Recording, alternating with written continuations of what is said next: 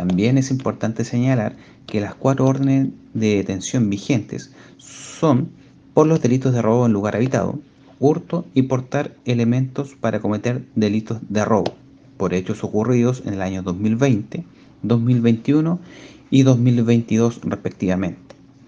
Eh, el imputado registra 21 condenas anteriores y 13 detenciones policiales por diferentes delitos de mayor connotación social.